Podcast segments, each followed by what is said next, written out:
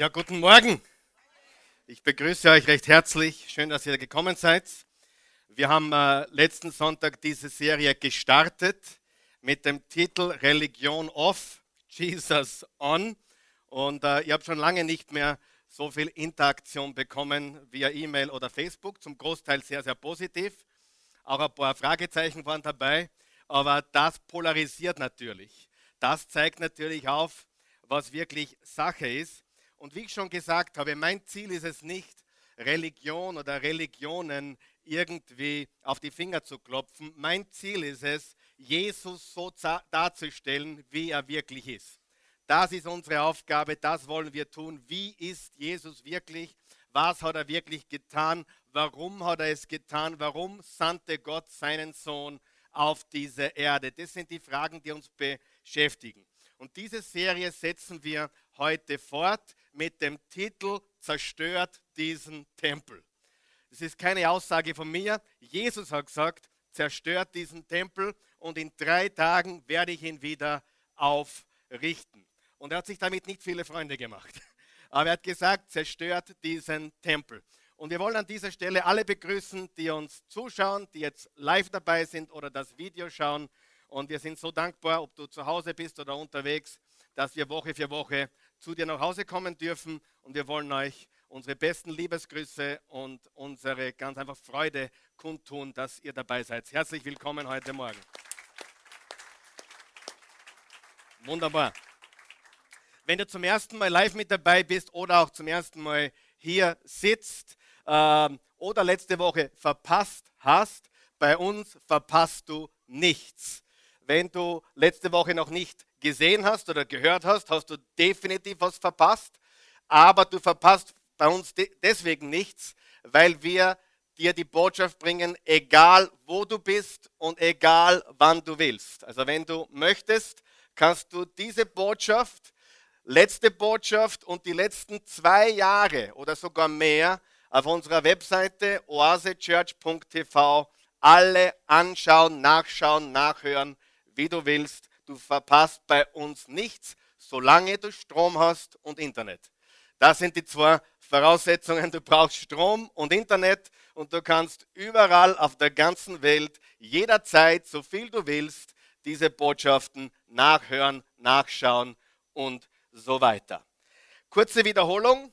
Was ist Religion? Wir haben gesagt, Religion ist das, was jemand tun muss, beziehungsweise wie sich jemand verhalten muss, um bei Gott Anerkennung und Akzeptanz zu finden. Was hat Jesus dazu zu sagen? Jesus sagt, du kannst nichts tun, damit ich dich akzeptiere. Du kannst nichts tun, damit ich dich anerkenne. Es ist meine Gnade, es ist mein Erbarmen, es ist meine Liebe, es ist das, was ich geleistet habe, nicht was du leistest. Es ist das, was ich tue und getan habe, was dich verändert und nicht dein eigenes Wirken, Werken oder Tun. Jesus hat es getan und wir müssen es ganz einfach, wir dürfen es ganz einfach im Glauben akzeptieren. Religion sagt, das musst du tun. Jesus sagt, das habe ich für dich getan. Am Kreuz ist Jesus für uns gestorben. Er hat unsere Sünde getragen, unsere Schuld getilgt. Er hat es getan und wir können nichts dazu beitragen, damit wir Erlösung erhalten. Errettung, Erlösung, unser Seelenheil ist ein Geschenk Gottes für den schlimmsten Sünder und für den, der glaubt, dass er besonders gut ist. Der hat normalerweise mehr Probleme, es zu glauben, aber grundsätzlich für jeden Menschen gibt es die Möglichkeit, äh, Jesus nachzufolgen. Und Jesus hat jedem Menschen diese Einladung ausgesprochen. Was war diese Einladung letzten Sonntag? Folge mir. Jeder Mensch, Matthäus, der Zöllner, der Finanzbeamte, ist am Zollhaus gesessen und Jesus kam vorüber und sagte, Matthäus, folge mir. Er hat nicht gesagt, folge mir, wenn du dich änderst. Er hat nicht gesagt, folge mir, wenn du versprichst, dass du anständig wirst. Er hat gesagt, folge mir. Und wir haben was ganz Wichtiges gelernt. Zuerst folgen wir Jesus, dann glauben wir und dann gehorchen wir. Und in vielen Kreisen wird das umgedreht. Zuerst sagen die Leute zu dir, wenn du dich änderst, wenn du das Rauchen, wenn du die Drogen, wenn du das Porno, wenn du, wenn du, wenn du all das nicht mehr tust, dann kannst du Jesus folgen, dann wird er dir vergeben, dann kannst du glauben. Aber Jesus sagt zum schlimmsten Sünder, folge mir, zum letzten Gesindel, folge mir. Er ist aufgestanden, ist ihm gefolgt, ist in der Folge gläubig geworden und in der Folge ein gehorsamer Nachfolger, dienender Jesus-Nachfolger. Das ist die Reihenfolge. Wir folgen ihm, wir glauben ihm, wir gehorchen ihm. Wir folgen ihm, wir glauben ihm, wir gehorchen ihm. Das ist die richtige Ordnung und Reihenfolge der Dinge. Und Matthäus, der schlimmer war als alle Sünder, ist aufgestanden, ist ihm nachgefolgt, hat begonnen zu glauben, hat sich begonnen zu verändern und war nie wieder derselbe. Und ich bin überzeugt, es sind einige hier und auch zu Hause, die auch eine Geschichte mit Jesus haben, oder?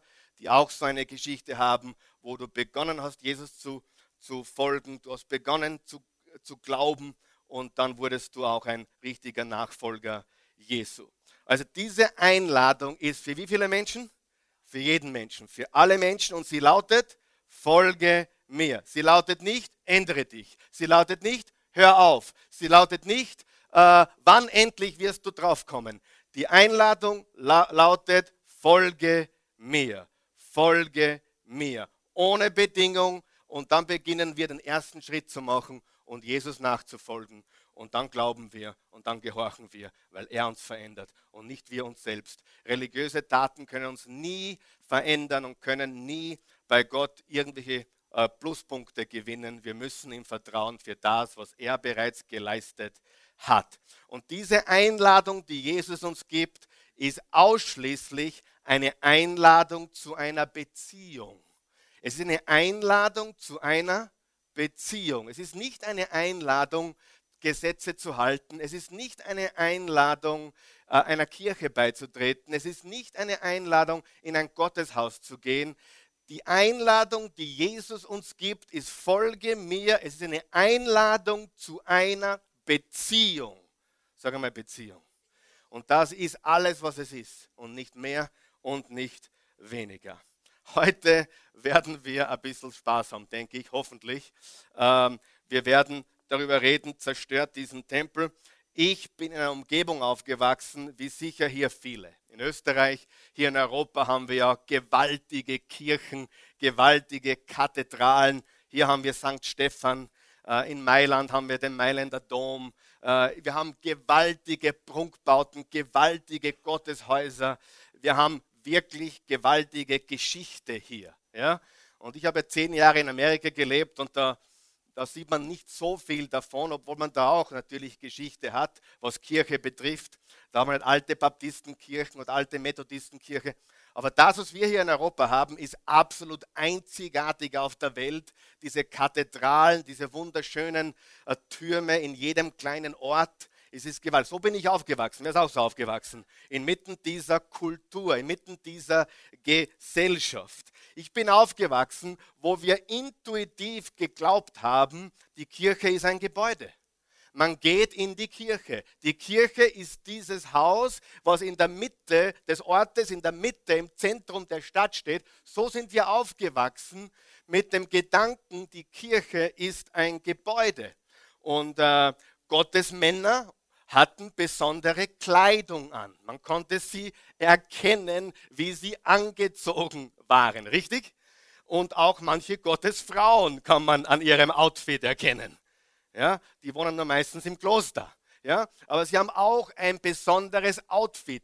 Ich war jahrelang Ministrant und hatte auch ein ganz cooles Outfit. Ja, und zu besonderen Anlassen durften wir die Farbe wechseln oder manchmal was rot, manchmal was purpur, manchmal was, ich, ich kann die Farben gar nicht mehr auswendig, aber ich, ich kann mich an rot und purpur noch erinnern. Und ich weiß, wir waren richtig elegant angezogen und jeder wusste, das sind die Ministranten. Und uns wurde unbewusst, oder es war einfach nicht bewusst, dass, dass, dass die Kirche ein, ein Haus ist, die Kirche ein Gebäude ist und dass besondere Menschen, die Gott dienen, durch ihr äußerliches Outfit auffallen. Stimmt das oder habe ich recht? Ist das richtig? In diese Kultur wurde ich hineingeboren. Und wir waren in Salzburg, ich war Ministrant, wir haben dort gelebt, in einem kleinen Ort, Oberalm. Karl Moik war unser Nachbar. Wer kann sich noch an Karl Moik erinnern? Drei Häuser weiter. Ich bin mit dem Hund und mit seiner, mit seiner Tochter spazieren gegangen.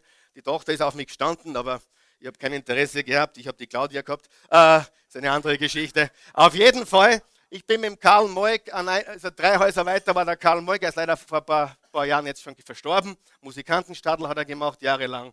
Und ich bin mit dem Bastel aufgewachsen und mit der Evelyn. Die war damals in meinem Alter, sie ist immer noch in meinem Alter. Also da hat sich nichts verändert.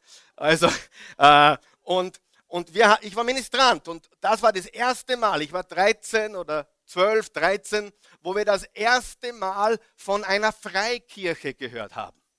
Ob, obwohl wir die Welt bereist haben, obwohl wir in Amerika waren schon. Aber das erste Mal, wo wir von einer freien Christengemeinde, der Freikirche, äh, gehört haben, war, da war ich 12, 13 Jahre alt. Vorher kannte ich nur, wie gesagt, das, das, das was ich gekannt habe von der katholischen Kirche. Und äh, unser Pastor, Pastor Bill, der hat in Salzburg seine Kirche gehabt, war eine tolle Geschichte. Wir haben so viel gelernt von ihm. Und mit 16 sind wir dann ausgewandert nach Amerika, wo wir dann viele solche Kirchen und noch größere gesehen haben, wo ich dann aufs Bible College gehen durfte, wo ich meine Frau kennengelernt habe in der High School. Und äh, äh, das, äh, ein neues Weltbild auch bekommen habe, wie groß und, und breit und hoch und bunt äh, das Christentum, der christliche Glaube wirklich ist und dass Jesus eben nicht an ein Gebäude gebunden ist. Aber wir sind so aufgewachsen, oder? Die Kirche ist ein Gebäude. Und heute gibt es Bewegungen auf der ganzen Welt. Äh, so wie die Oase Church äh, das ist ja nichts, nichts Außergewöhnliches. Also diese Bewegungen, so wie unsere, äh, gibt es ja weltweit zu zigtausenden. Äh, ähm, Menschen, die, die eine Kirche gegründet haben, die, die frei ist von den, von den manchen Dingen, manchen Zwängen, manchen, manchen äh, Traditionen, wo man auch einen Rollkragenpullover anziehen darf als, als, als Prediger äh, wo man auch mit die Schlapfen kommen kann oder, äh, oder wo man keine Krawatte tragen muss. Einfach eine lockere, rohe, äh, echte Situation, wo Menschen zusammenkommen. Und jetzt steht nicht mehr das Haus im Mittelpunkt, jetzt steht nicht mehr das Gebäude im Mittelpunkt, jetzt steht das Zusammenkommen im Mittelpunkt. Sagen wir Zusammenkommen zusammenkommen. Das Wort Kirche ist das griechische Wort Ekklesia und bedeutet zusammenkommen. Und die Botschaft im Mittelpunkt steht. Also diese beiden Dinge stehen im Mittelpunkt äh, bei dem, was Jesus wirklich gemeint hat, wann er, als er Kirche gesagt hat. Die Verkündigung des Wortes, die Lehre des Wortes, die Botschaft und das Zusammenkommen, die Gemeinschaft unter Gläubigen die eines gemeinsam haben, sie glauben an den Herrn Jesus Christus. Es hat sich viel verändert, es ist frischer geworden, ein bisschen ungewohnt für manche, die in einer anderen Kultur oder in dieser Kultur aufgewachsen sind. Aber du sollst wissen, das, was wir hier Sonntag für Sonntag tun, ist weltweit absolut weit verbreitet. Manchmal kommen Menschen und sagen, was ist das für eine Kirche? Was ist das für eine Gemeinschaft? Sage ich, solche gibt es auf der Welt. Äh, Hunderttausende, Millionen solcher Gruppierungen. Und die Wahrheit ist, dass das Christentum äh, fast zwei Milliarden Menschen auf der Welt beinhaltet. Äh, und trotzdem, und hier ist ein wichtiger Punkt, bitte einblenden, trotzdem, wir halten vieles fest, was uns zurückhält. Ich sage das noch einmal, wir halten vieles fest, was uns zurückhält wir halten vieles fest, was uns zurückhält. Wer von euch weiß, es gibt dann in jeder, in jeder Gemeinschaft, in jeder Gruppierung, in jeder Bewegung äh, wieder Traditionen, die sich einschleichen, wieder eigene Subkulturen, die sich entwickeln. Und wir haben das Gleiche wieder in Grün. Wenn du dir heute die Freikirchenwelt anschaust, es gibt allein über 1000 verschiedene protestantische Bewegungen über 1000 protestantische Untergruppierungen, wie die Baptisten zum Beispiel, Methodisten, über 1000. Und warum haben sie sich auseinanderdividiert? nicht wegen Jesus, nicht wegen liebt einander, sondern wegen Kleinigkeiten, wo sie unterschiedlicher Meinung sind. Und darum haben sie sich auseinander gruppiert. Das musst du wissen. Aber Jesus sagt im Johannes 13, daran wird die Welt erkennen, dass ihr meine Jünger seid, wenn ihr eins seid, wenn ihr Liebe habt untereinander. Wir halten vieles fest, was uns zurückhält. Wer glaubt es? Wer glaubt, dass wir vieles festhalten, was uns zurückhält? Ja? Gut, ich gehe darauf noch später noch ein. Ein wichtiger Gedanke, vieles von dem, vieles von dem, bitte lässt es ganz genau, was da steht, vieles von dem, was die Menschen von der Kirche abstoßt. Wer kennt Menschen, die von der Kirche abgestoßen sind? Egal jetzt katholisch, evangelisch, freikirchlich, Protestant, völlig egal. Aber ganz ein wichtiger Gedanke. Vieles von dem, was die Menschen von der Kirche abstößt, sollten wir abstoßen. Sollten wir entfernen, sollten wir wegtun. Wer gibt mir da recht? Die Menschen, hör mir jetzt ganz gut zu, was ich sage. Niemand hat ein Problem damit, dass du Jesus lieb hast. Niemand. Aber sie haben ein Problem, dass du verurteilend bist. Sie haben, oder ich. Sie, niemand hat ein Problem, dass du sagst, Jesus ist der König. Da gibt es ein paar, die werden, werden, wird es nicht gefallen oder sie haben eine andere Meinung. Aber die Menschen bleiben nicht der Kirche oder der Gemeinschaft fern wegen Jesus. Stimm, stimmst du mir dazu? Sondern wegen uns. Wegen dir und mir bleiben sie fern. Wir sollten also abstoßen, wir sollten eigentlich entfernen, was die Menschen abstößt. Weil Jesus stößt niemanden ab. Jesus alleine wird niemanden wegstoßen. Aber wenn jemand einem gläubigen Christen begegnet, was erlebt dieser Mensch? Jetzt ist die große Frage, was ist die Kirche überhaupt? Die Kirche, nächster Satz auf deiner Outline, eine Gemeinschaft von Menschen. Sag einmal Menschen. Die Kirche ist kein Gebäude, sondern die Kirche sind Menschen. Die Kirche bist du, die Kirche bin ich, die Kirche ist kein Gebäude. Menschen fragen mich immer wieder, Karl Michael, ist das ein Gotteshaus? Nicht viel, nicht mehr wie mein Privathaus zu Hause, ehrlich. Wir kommen am Sonntag hier zusammen. Wir kommen am Sonntag hier zusammen als die Gemeinde. Wenn wir dann nach Hause gehen, dann geht auch die Gemeinde mit. Wer hat das verstanden? Sieh, die Kirche geht dann nach Hause. Die Kirche hat sich heute versammelt und die Kirche geht zu Mittag wieder nach Hause. Und wenn diese Räume leer sind, ist auch keine Kirche da. Wow, das ist keine Kirche. Manchmal fragen mich Leute, warum habt ihr da, ihr habt da Zumba da und dann habt ihr einen asiatischen Kampfkunstkurs da und, und, und äh, dann macht es äh, äh, auch äh, als Fernsehstudio äh, untervermieten oder auch selber als Fernsehstudio verwenden. Passt es zusammen? Freunde, das ist keine Kirche. Du bist die Kirche, ich bin die Kirche. Und wir können uns auf der Wiese da draußen treffen und wir sind die Kirche. Versteht ihr das? Das ist kein heiliges Gebäude. Da wurden früher Küchen gemacht. Regina Küchen.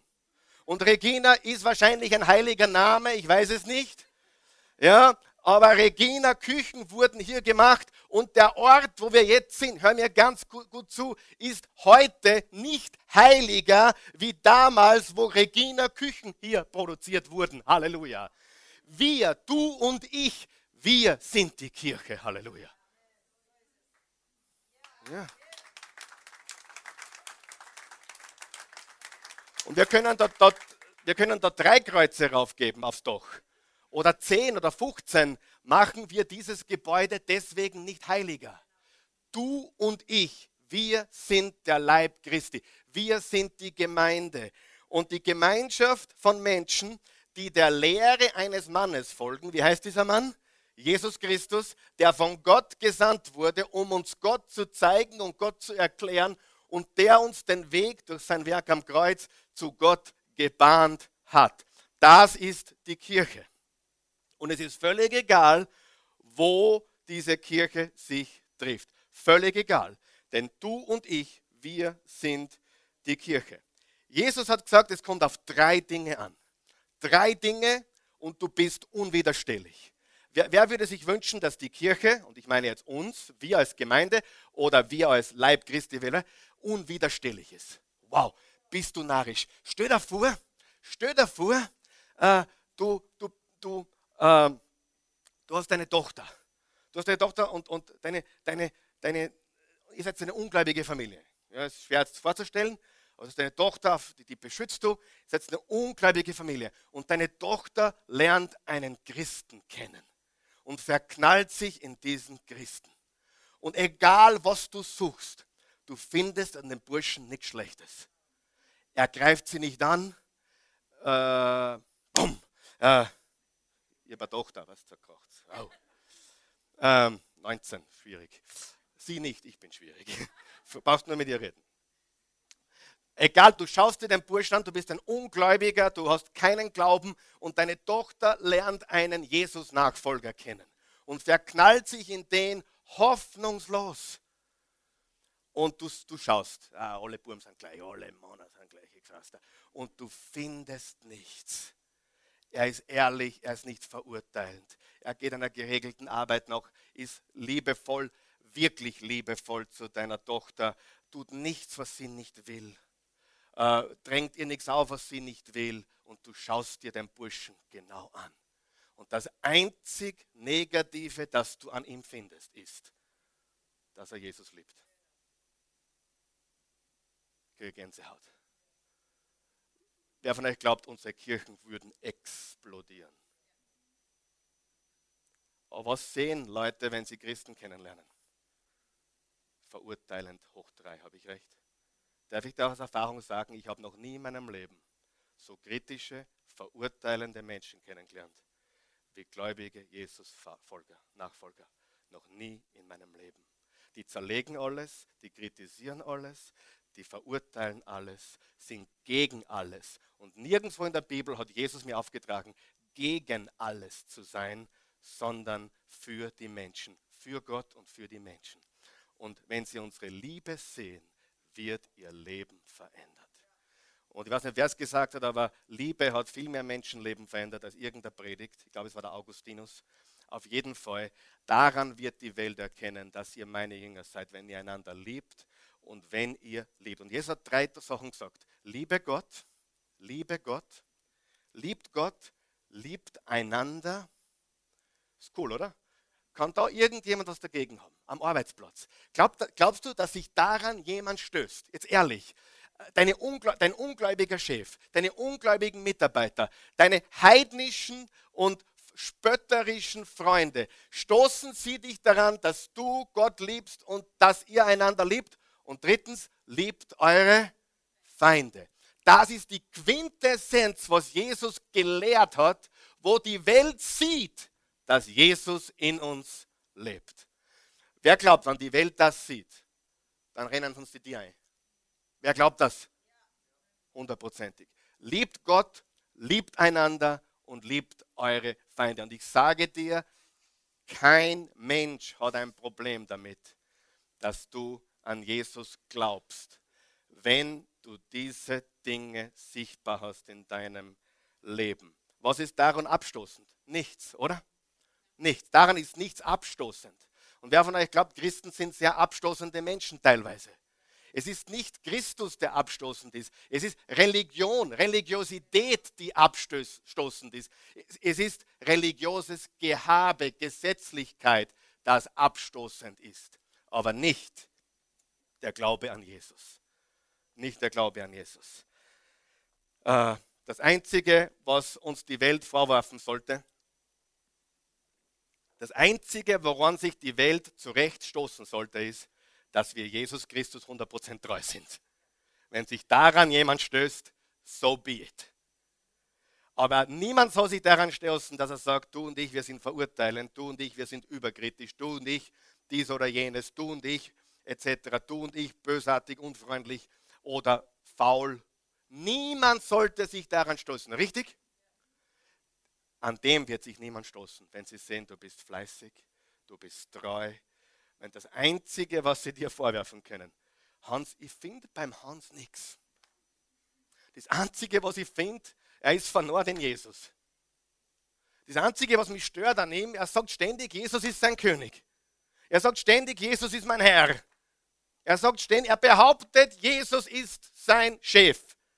Aber sonst finde ich nichts. Sonst habe ich noch nie so einen Menschen gesehen. Der von euch glaubt, das wäre gewaltig. Die Religion ist verurteilend. Habe ich recht? Religion ist verurteilend, Religion ist selbstgerecht. Wir machen unsere eigene Gruppe, denn wir sind besser als ihr.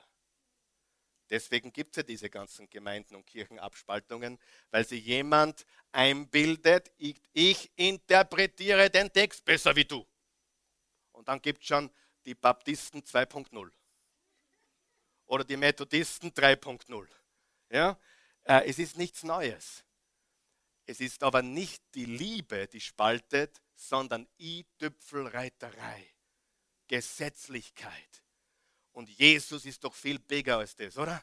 Jesus ist doch viel größer als das. Jesus sagt, liebt Gott, liebt einander, liebt eure Freunde. Ja, äh, Feinde, Freunde auch. Es ist manchmal schwerer. Ja? Äh, liebt, liebt Gott. Bei manchen Freunden brauchst du keine Feind. Liebe Gott, liebt einander, liebt eure Feinde. Jesus sagt nicht, hey, und viertes noch, schaut, dass die Bibel richtig interpretiert gemeinsam. Schaut, dass ihr euch überall einig seid. Hat er das gesagt? Nein. An dem wird die Welt erkennen, dass ihr perfekte Theologen seid und das Wort Gottes richtig interpretiert. Halleluja. Und das Wort hier im griechischen Urtext sagt, nein, das stimmt nicht so. Nein, das sagt so, das sagt es anders. Ich kann mit dir nicht mehr, Bruder, wir müssen uns trennen. Hat das Jesus gesagt? Natürlich nicht. Aber drum haben wir den Salat. Haben wir einen Salat? Haben wir einen Cocktailsalat? Wir haben einen großen Salat und es ist nicht Jesus und es ist nicht, dass wir äh, das Falsche glauben, es ist, dass wir das Falsche leben. Es ist, dass wir eine falsche Auslegung dessen haben, was Jesus von uns will.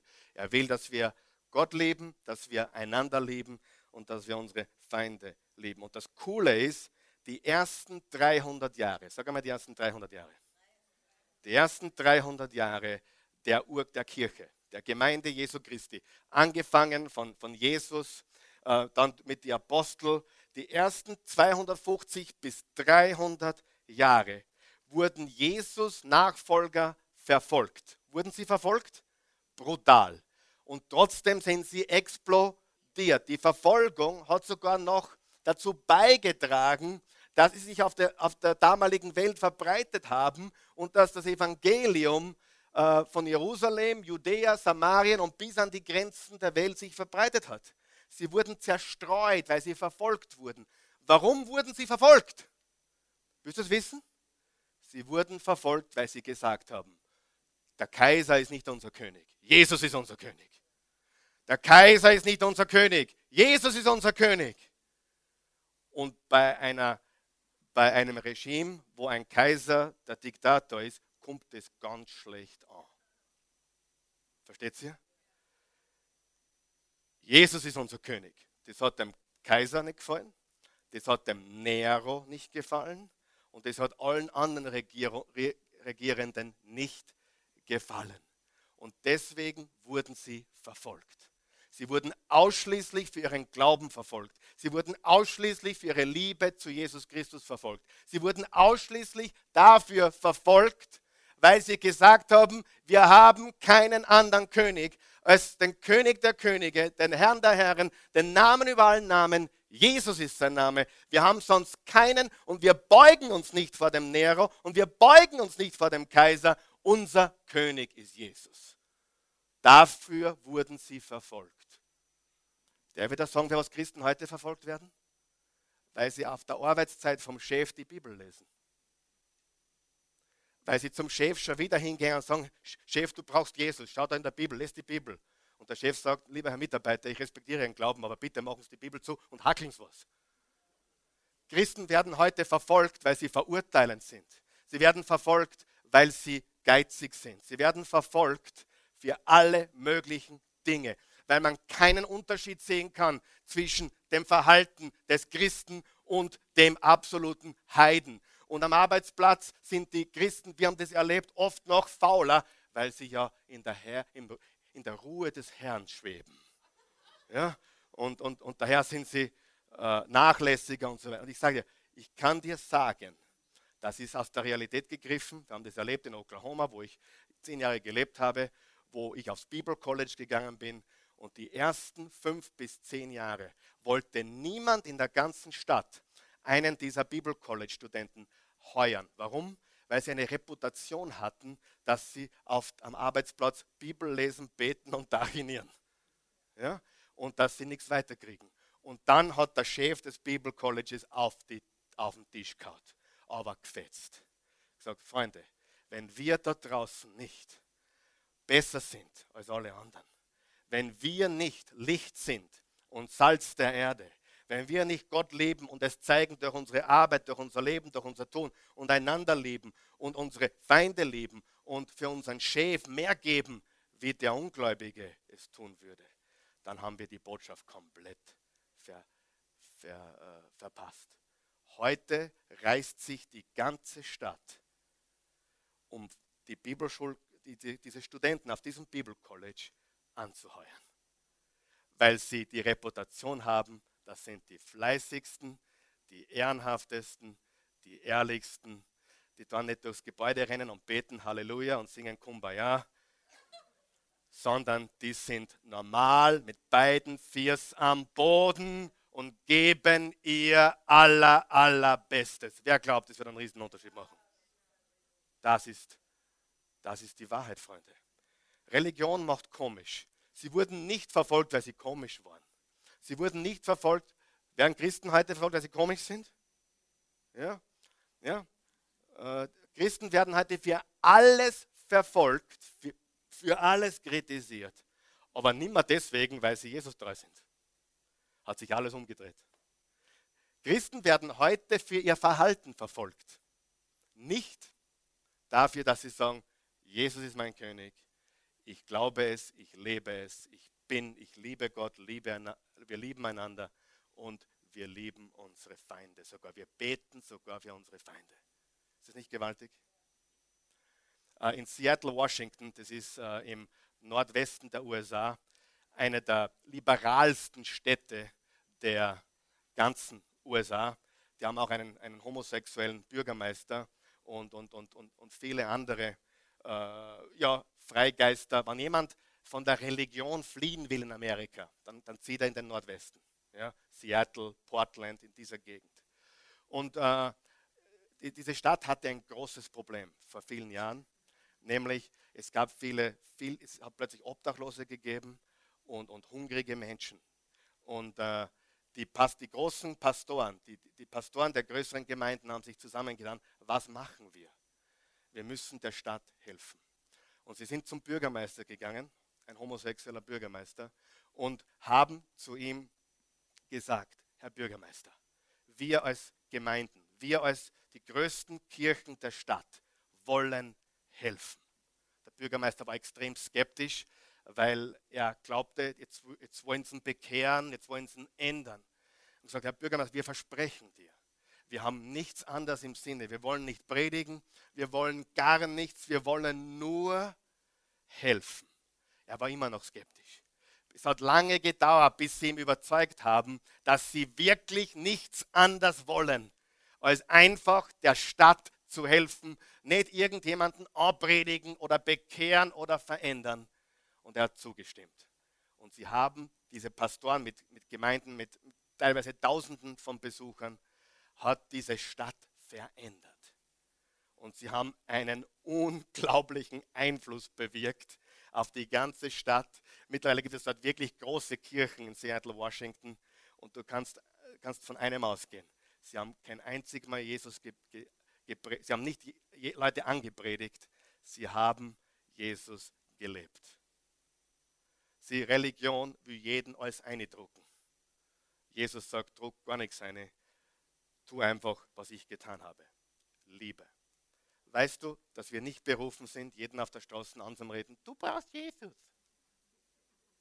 Das bringt gar nichts. In den meisten Fällen sogar ist es genau das, was schadet. Was Menschen brauchen, ist ein Erlebnis mit der Liebe Gottes. Und wenn du Gott liebst und deinen Nächsten wie dich selbst und deine Feinde liebst und für sie betest, ist es eine gewaltige Sache. Sieh, niemand stößt sich daran. Aber Menschen stößen sich daran, dass Christen komisch sind, verurteilen sie. Wer kennt aber komische Christen? Nicht aufzeigen. Vielleicht sitzt er neben dir. Ja? Äh, wer kennt paar verurteilende Christen? Wer kennt paar richtige I-Tüpfelreiter? Rechthaber. Ja? Und das ist nicht, was wir brauchen. Okay?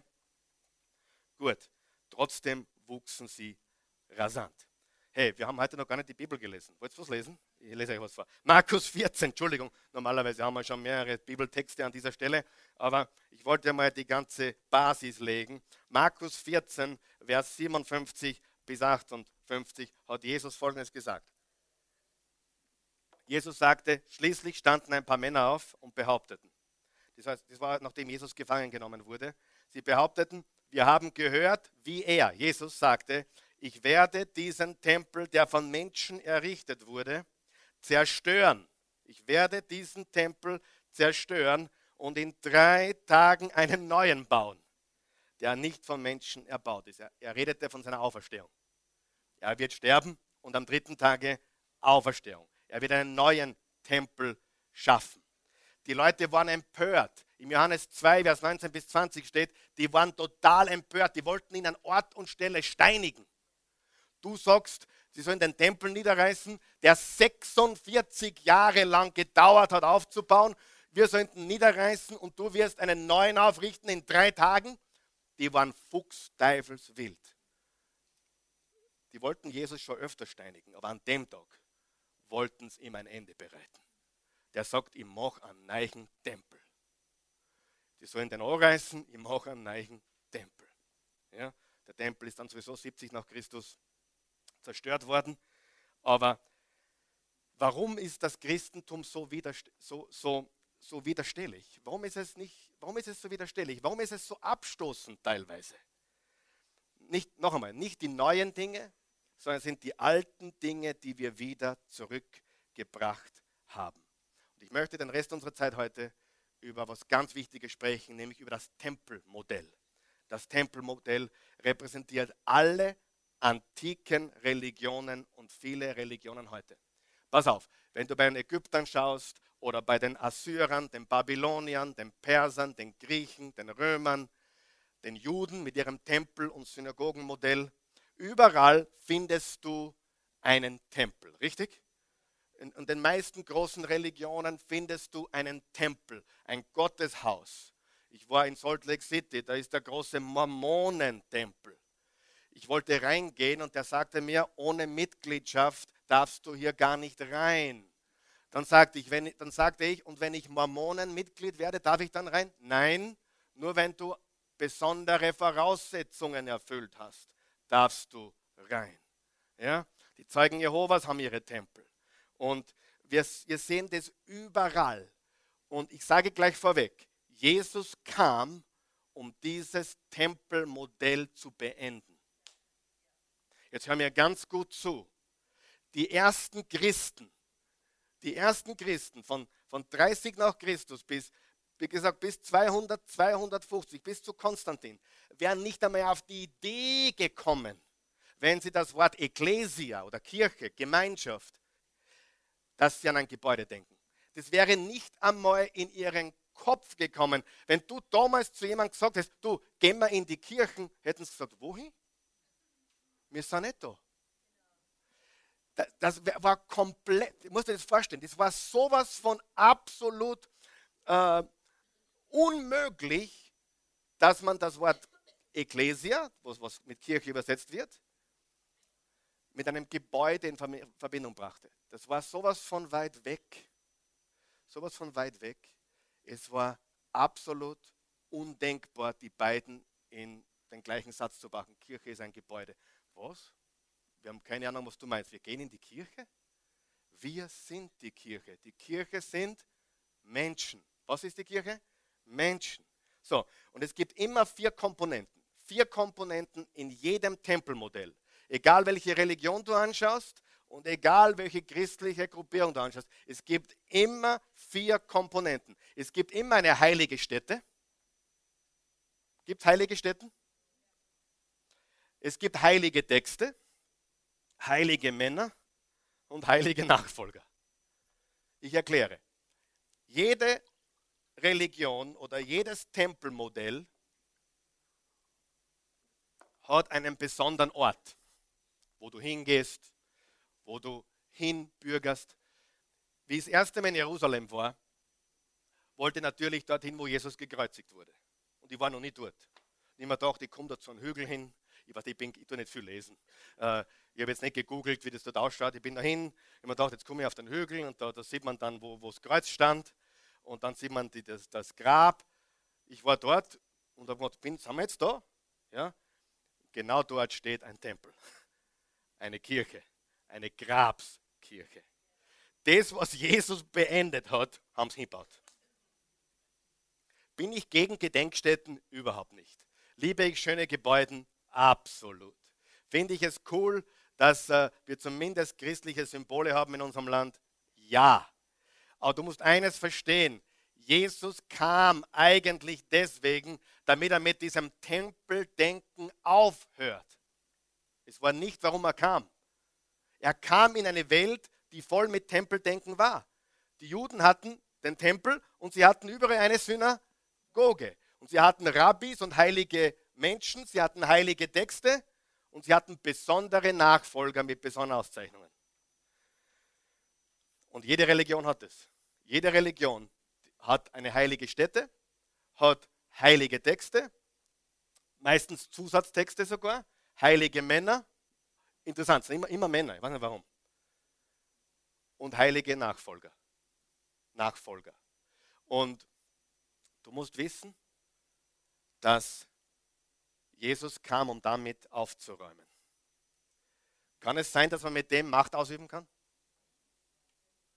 Kann es sein, dass man mit dem manipulieren kann? Wenn ihr nicht an unsere Städte kommt, wenn du nicht unsere Texte auch noch liest und studierst oder sie nicht auslegst, wie wir sie auslegen, oder wenn du nicht auch dich von einem heiligen Mann segnen lässt, wenn dein Kind nicht getauft ist, bevor er stirbt. Oh. Von einem heiligen Mann. Wer weiß, was ich meine? Und heilige Nachfolger. Bei manchen sind es 144.000, bei manchen, also unterschiedliche Kategorien von Menschen. Lebt dieses Tempelmodell heute? Nächste Frage. Ist dieses Tempeldenken stark zu sehen in der christlichen Kirche? Ja oder nein? Hat sich das eingeschlichen bei uns? Ja oder nein? Hat Jesus gesagt, er möchte aufräumen damit? Johannes 4, Vers 20 bis 25 hat Jesus mit einer samaritischen Frau gesprochen. Und da haben sie diskutiert. Sie hat gesagt, ihr Juden, ihr sagt, in Jerusalem muss man anbeten. Und wir Samariter sagen, na, da drüben auf diesem Berg soll man anbeten. Jesus, was stimmt jetzt? Und Jesus sagt, es kommt die Zeit und hat schon begonnen, wo es wurscht ist, ist jetzt meine Auslegung, wo es wurscht ist, ob ihr in Jerusalem anbetet oder an dieser Stätte.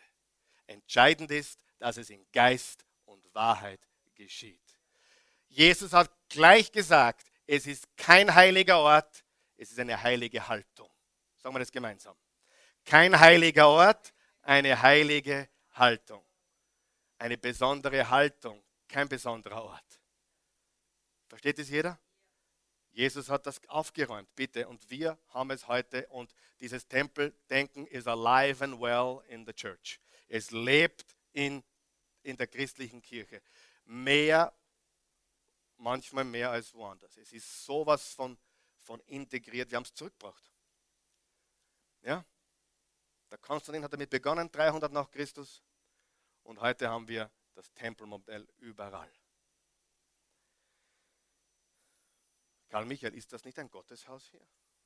Ist das nicht auch ein Tempel? Und bist du nicht auch ein heiliger Mann? Und liest du nicht auch aus einem heiligen Text? Die Bibel ist unser Handbuch von Gott. Ich bin ein heiliger Mann, genauso wie du eine heilige Frau und du ein heiliger Mann bist. Dieser Ort ist genauso heilig wie dein Wohnzimmer.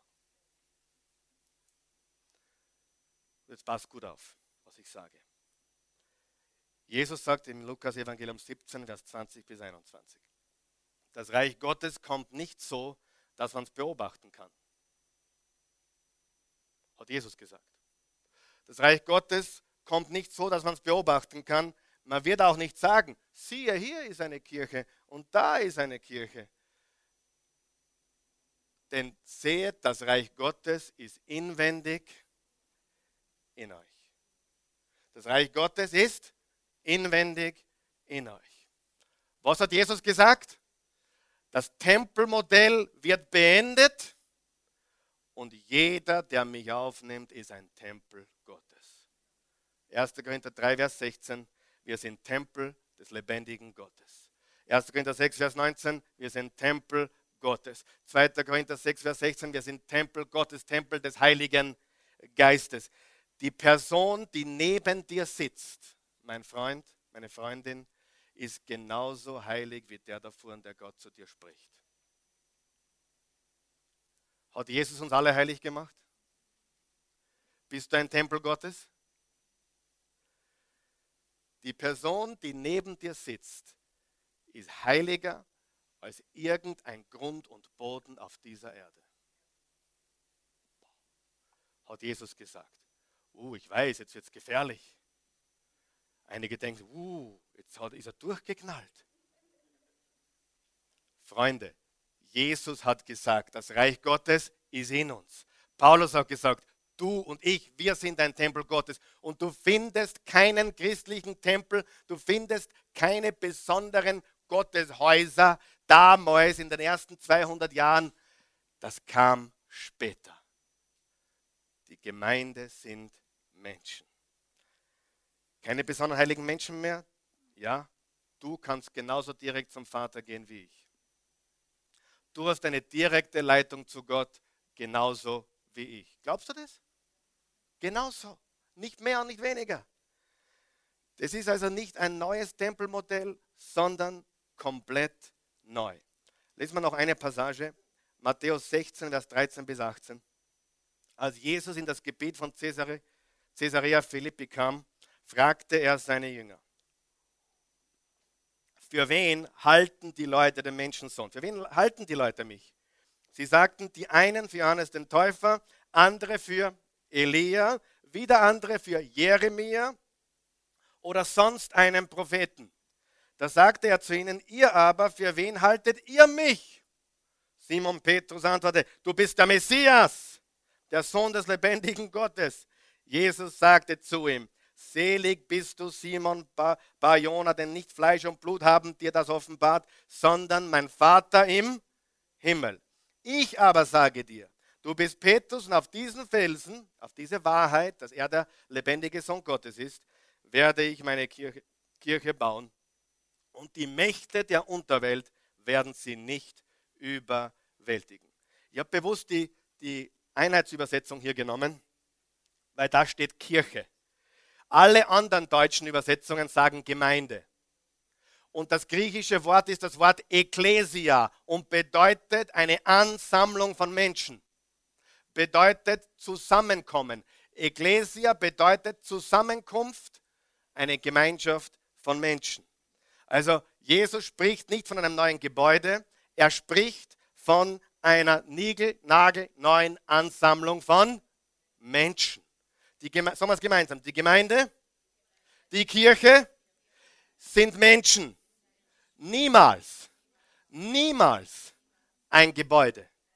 Niemals. Bist du Teil der Kirche? Ich bin Teil der Kirche. Welcher Kirche? Der Kirche Jesu. Welcher Kirche gehörst du dazu? Wenn ich einen Meldezettel aus, ausfüllen muss, wir sind ja katholisch aufgewachsen und meine Eltern sind dann ausgetreten, da war ich 13 oder 14. Also ich bin nie ausgetreten. Ja, wirklich nie. Ich bin nur nie wieder eingetreten. Ich wurde, ich wurde mit ausgetreten.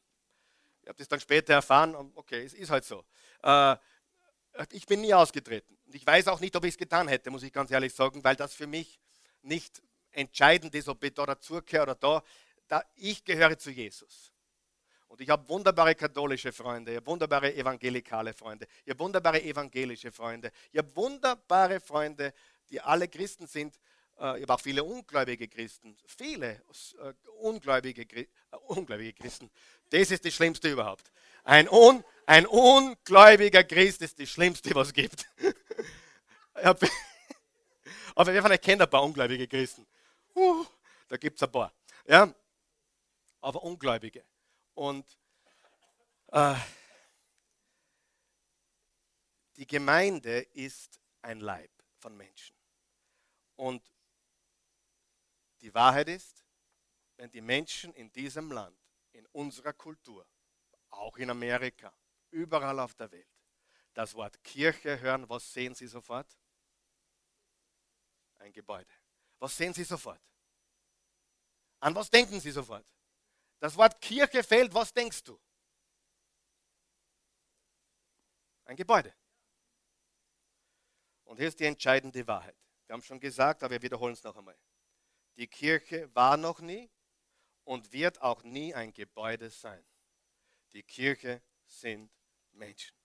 Freunde, die, die Kirche war noch nie ein Gebäude. Die Kirche war noch nie ein Gebäude. Und die Kirche wird auch nie ein Gebäude sein. Die Kirche sind Menschen. Ist es okay, dass es Gebäude gibt, wo sich Menschen treffen? Absolut. Ist es okay, dass dort ein Kreuz hängt? Sicher. Aber das Tempeldenken muss aus unserem Kopf raus. Denn Jesus sagt, es gibt keinen physischen Tempel mehr, du bist der Tempel. Es gibt keine besonderen heiligen Texte mehr. Wir haben alle das gleiche Wort Gottes und keine besonderen Auslegungen mehr. Es ist Jesus, der uns vereint. Es gibt keine besonderen heiligen Männer oder Frauen mehr. Wir können alle direkt zu ihm kommen. Und es gibt auch keine guten, besseren und besser, besten Nachfolger mehr. Wir sind alle gleich im Eimer. Sind alle gleich hin. Oder du, du hältst dich nicht für hin, gell? du hältst dich für, für besonders, oder?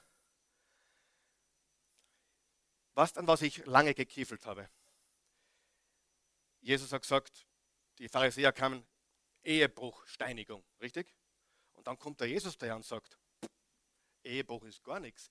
Wer eine Frau auch nur lüstern anschaut, hat schon Ehebruch mit ihr begangen. Da hat es bei denen alles durchgehabt, alle Sicherungen.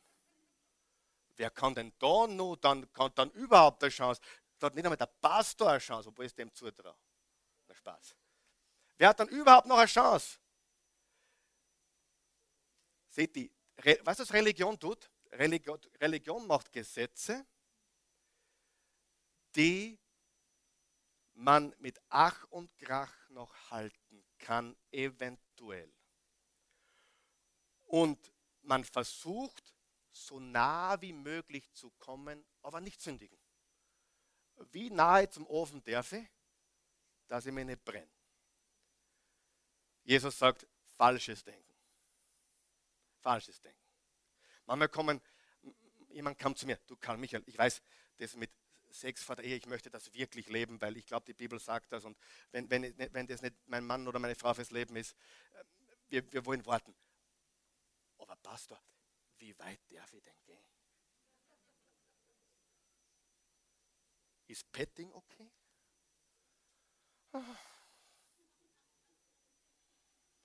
Mit solchen Sachen muss ich mich umkämpfen.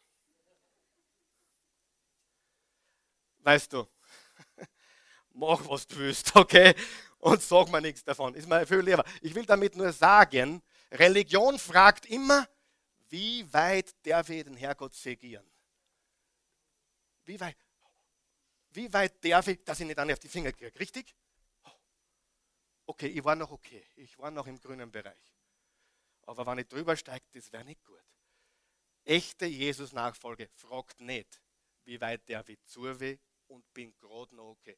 Echte Jesus-Nachfolge fragt, ich liebe dich so sehr, wie weit kann ich mich dir nähern? Ist das ein Unterschied? Religion macht Menschen kaputt. Und dann, dann beginnen sie zu rationalisieren und, und wer weiß, man kann alles rechtfertigen. Man kann alles recht. Man kann sogar Ehebruch rechtfertigen. Naja, Bei meiner Frau geht nicht mehr viel. Was soll ich? Du kannst, du kannst da alles drehen und wenden, wie du willst. Wer weiß das? Der Mensch ist in der Lage, sich alles zu drehen und wenden, wie er will. Und Jesus sagt, hey, darum geht es gar nicht. Es geht um Folgendes. Liebe mich, liebe Gott, liebe mich, liebe deinen Nächsten, liebe, liebt einander und liebe deine Feinde. Wenn du das tust, macht er über den Rest keinen Stress. Du wirst, wenn du lebst, wirst du niemandem was antun, was dem anderen schadet, oder? Sie, Religion ist nichts für uns. Jesus kam, um Religion und Tempelmodell zu beenden. Nicht zu sagen, wir machen ein neues Tempelmodell, sondern komplett zu beenden und zu sagen, es gibt nur mehr einen Tempel. Das bist du und ich. Ich wohne in dir. Ich wohne nicht mehr in Häusern, und du weißt ja ganz genau, als Jesus gekreuzigt wurde und gestorben ist, ist der Vorhang im Tempel gerissen. Symbolisch, dass Gott jetzt Wohnung nimmt in unseren Herzen und nicht nur in ein Haus oder im Allerheiligsten. Er ist überall und er will in jedem von uns wohnen. Stimmt es oder stimmt es nicht? Die, die Kirche war noch nie und wird auch nie ein Gebäude sein. Die Kirche sind Menschen. Und wichtig war, Jesus macht einen neuen Bund und wichtig war, Jesus gab der Heiligen Schrift eine neue Bedeutung. Er kam, um sie zu erfüllen.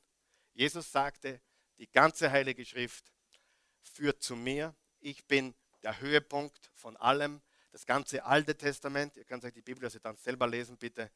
Mir ist die Zeit ausgegangen heute. Aber wir haben einen neuen Bund. Jesus kam nicht, um die Schriften aufzuheben, sondern zu erfüllen. Es gibt ja nicht nur die zehn Gebote, es gibt ja über 600 Gesetze im Alten Testament. Und Jesus sagt, da wird's alle nicht ganz, da bleibt es nicht gesund, wenn es die alle einhalten müsst. Darum gebe ich euch nur zwei lieb, oder drei. Liebe Gott, liebe deinen Nächsten, liebe deine Feinde. Liebe Gott, liebe deinen Nächsten, liebe deine, deine Feinde. Liebe Gott, liebt einander, liebt eure Feinde. Liebt Gott, liebt einander, liebt eure Feinde. Wer das tut, erfüllt alles. Wirst du stehlen, wenn du liebst? Wirst du lügen, wenn du liebst? Wirst du jemandem was antun, was er nicht will, wenn du liebst? Natürlich nicht. Und Jesus sagt, ich bin nicht gekommen zu sagen, das Alte war nichts. Ich bin gekommen zu sagen, das Alte war da, um zu mir zu führen. Aber ich sage euch jetzt, jetzt erfülle ich alles. Und Jesus gab ein neues Gebot, dieses Gebot der Liebe. Danke, Jesus. Ich bin so froh, dass Jesus das Tempelmodell beendet hat. Ich bin so froh, dass Jesus Religion beendet hat. Und ich bin so froh, dass Jesus uns neues Leben gibt. Lass uns aufstehen gemeinsam.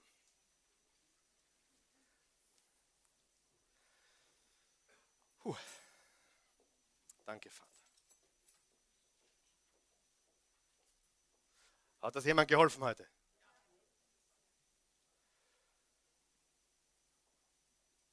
Kein neues Tempelmodell. Du nicht neue Tempel bauen. Das Tempelmodell ist beendet. Du bist der Tempel. Du bist Tempel Gottes. Du hast das Wort Gottes für dich. Du hast direkten Draht zu Gott. Du bist genauso heilig wie der neben dir oder der da vorne. Du bist ein Kind Gottes, wenn du an Jesus Christus glaubst. Guter Gott, ich danke dir für jeden Menschen hier heute und alle, die diese Botschaft online verfolgt haben. Ich bitte dich jetzt, dass du zu den Herzen sprichst in einer deutlichen Art und Weise.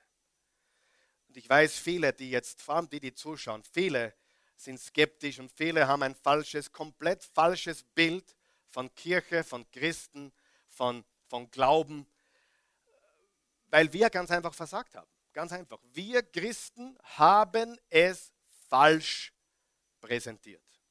Wir haben den Leuten gesagt, sie müssen in einen Tempel gehen oder in ein Gebäude gehen oder irgendwo hingehen. Wir haben ihnen gesagt, sie müssen dies oder jenes. Und die Wahrheit ist, du hast gesagt, das Einzige, was jemand tun muss, ist, mir folgen. Und wenn jemand dir folgt, dann veränderst du diesen Menschen. Das hast du gesagt. Und wir wollen hier jeden Sonntag Menschen die Möglichkeit geben, einfach zu sagen, ja, ich folge Jesus. Ich will nicht religiös werden, ich will auch keiner Kirche beitreten, ich will einfach nur Jesus folgen. Wenn dieser Jesus wirklich so, so unkompliziert ist, so einfach ist, warum hat mir das bis jetzt niemand gesagt? Gute Frage, oder? Wer weiß, Religion ist kompliziert. Wer weiß, Christen sind kompliziert. Du nicht, ich auch nicht. Wir nicht, alle anderen. Ja? Wer weiß, Christen sind kompliziert, aber Jesus ist unkompliziert. Und wenn Jesus wirklich so einfach ist, wie ich es gerade versucht habe zu erklären, was ist daran abstoßend? Die Leute stößen sich an den Details. Sie stößen sich an dem, was gar nicht relevant ist. Und weil wir uns auf das Unrelevante spezialisiert haben, verpassen wir es ihnen, das echte Relevante zu geben, nämlich eine Beziehung mit Jesus. Wenn du zuschaust oder hier bist und du möchtest ganz einfach Jesus folgen oder du, du, du, bist, du bist bereit, den ersten Schritt zu machen. Du sagst, okay, äh, ich weiß nicht, wie weit ich im Glauben bin, aber ich möchte diesem Jesus folgen. Wenn das so einfach ist und so unkompliziert, dann bete mit mir bitte, auch du zu Hause, betet, beten wir alle laut, damit uns die Menschen folgen können in einem Gebet. Äh, ich will dir nur helfen, etwas zu formulieren. Bete mit mir. Guter Gott, danke, dass du mich liebst. Endlos und bedingungslos. Danke, dass du mir nichts vorhältst. Du bist für meine Sünden am Kreuz gestorben, Jesus. Du hast meine Schuld getragen. Und ich folge heute dir. Ich glaube, dass du der Sohn Gottes bist, dass du gekommen bist, um neues Leben zu geben. Nicht neue Gesetze, neues Leben. Nicht neuen Druck oder Stress, sondern eine neue Freiheit. Ich will dieses Leben. Ich will diese Freiheit. Ich möchte diese Freude, diesen Frieden, der nur von dir kommt. Und ich nehme dich jetzt auf. Ich folge dir. Ich glaube. Hilf mir, ein Nachfolger Jesu zu sein. Ich bin jetzt Tempel Gottes. Du wohnst in mir.